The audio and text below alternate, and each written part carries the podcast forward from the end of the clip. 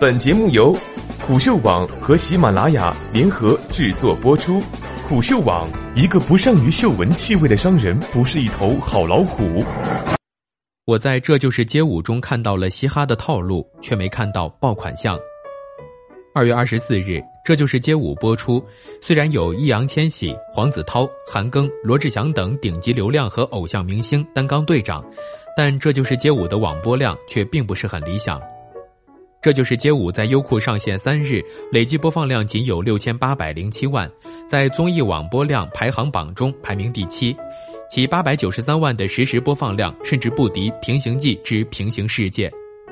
从这就是街舞已经播出的第一期来看，其不管是在赛制和导师定位，还是在魔鬼剪辑上，模仿中国有嘻哈的痕迹都很明显。不少网友更是吐槽，像是在看《中国有嘻哈》第二季。但是对比中国有嘻哈上线四小时破亿的成绩，以及吴亦凡 freestyle 的国民热度，这就是街舞显然落寞了很多。未播时招商达到六亿，成本三亿的这就是街舞投入产出比高达百分之百。但是除了吸金的使命，其还肩负着背后制作方灿星的 IPO 重任。而在街舞元年，这就是街舞还代表着优酷与爱奇艺的热血街舞团，腾讯的舞者二十四背水一战。如果在三月中旬热血街舞团上线前不能积累人气和口碑，这就是街舞就很可能会落个为他人做嫁衣的下场。赛制、导师定位、剪辑等模仿嘻哈。一赛制相同，这就是街舞从面对面海选开始，最终将根据舞者的表现选出四支战队，之后进行战队间的 battle，最终产生唯一的全国总冠军。这和中国有嘻哈的赛制基本雷同。二，通过魔鬼剪辑放大矛盾，这就是街舞明显模仿了嘻哈的魔鬼剪辑，故意放大了矛盾。嘻哈就曾通过后期剪辑激化盖和 PG One 之间的矛盾，这就是街舞在第一期四个导师的海选部分，节目组几乎将综艺的矛盾冲突都放置在了易烊千玺身上，剪辑上带有指向性暗示易烊千玺毛巾发放太快，选择过于草率，并通过选手怕他看不懂。不服毛巾有限作为淘汰原因等评价激化矛盾。三导师定位重叠度高，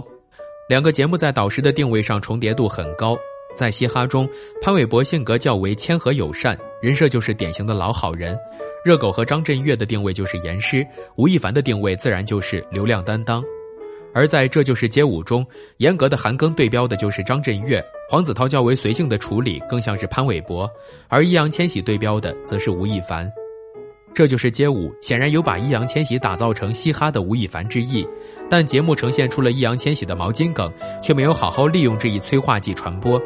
而且目前根据网友对易烊千玺的评价来看，甚至影响到了易烊千玺的人设。四悬念设置基本雷同，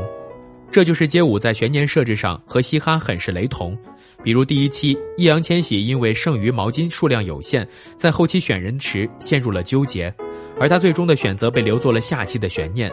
这种剪辑其实是嘻哈一贯的手法，在每一期结束时留下钩子，吊着观众胃口。整体来看，这就是街舞第一期表现重点太偏向于导师。第一期节目需要偶像明星带热度无可厚非，但是对选手的塑造过于扁平，也很难让节目产生记忆点。甚至黄子韬所带队伍的很多舞者在表现前还在唱嘻哈，很容易让观众产生混乱。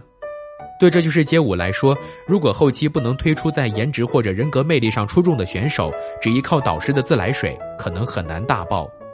专业知识科普不够，缺乏文化输出。从这就是街舞第一期的表现来看，还是有很多瑕疵存在的。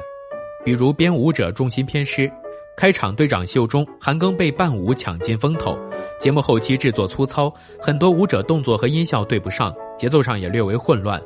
节目刚开始没有任何对街舞的起源、精神以及对节目赛制的介绍，就直接进入到了海选环节。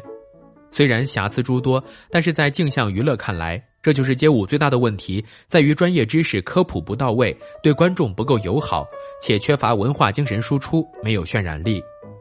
在不少街舞圈内人眼中，第一期节目满是爆点，但是对大多数在街舞领域零认知的观众来说，只能是看热闹，而不是看门道。在第一期节目中，几乎没有任何关于街舞及其文化的介绍。在节目中反复出现的 popping、breaking、hip hop、locking 等舞种都没有任何的科普。而在节目中，诸如杨文浩、亮亮等街舞圈大神表演时，全场尖叫连连。但在缺乏评委的专业点评以及对有质感的关键动作解释的情况下，普通观众很难 get 到他们的嗨点。微博上就有人直言部分舞蹈很无聊，想快进。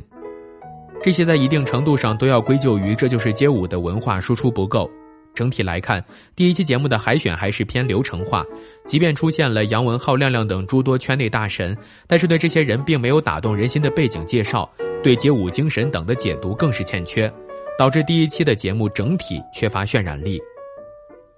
代表优酷出战的街舞年肩负灿星 IPO 重任，在三大视频网站的街舞大战中，优酷的《这就是街舞》是率先开播的。这虽然有利于抢占市场、长线积累人气，也避免了后发制人、观众产生审美疲劳的情况，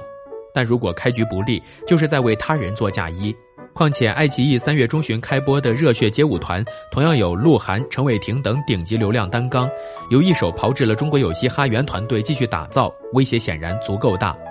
此外，这就是街舞的制作方灿星，现在也是青黄不接。截至目前，灿星文化的文化综艺节目超过二十档，内容涵盖音乐、舞蹈、综合才艺、访谈等多种类型，但最火的只有《好声音》一档。对于灿星而言，在新歌声陷入宗恩代的疲劳之后，灿星显然需要一档新的王牌来为其续航。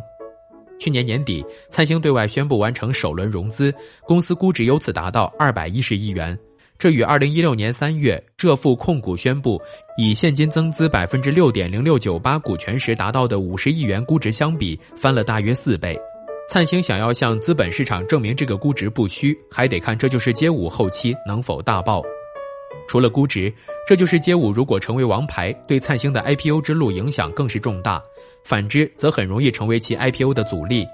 截至目前，灿星的上市计划已经筹备了四年时间。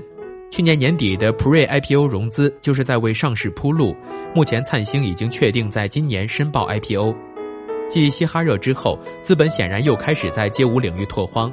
在北京卫视的《武力觉醒》扑街后，只播一期的《这就是街舞》目前也没有表现出中国有嘻哈当时的火爆之势。与嘻哈播出时一枝独秀的环境不同，今年有三大街舞综艺上演轮番大战，市场竞争激烈，而且最终将决一胜负。其背后的三大视频平台恐怕谁都不想输掉这场颜面之争。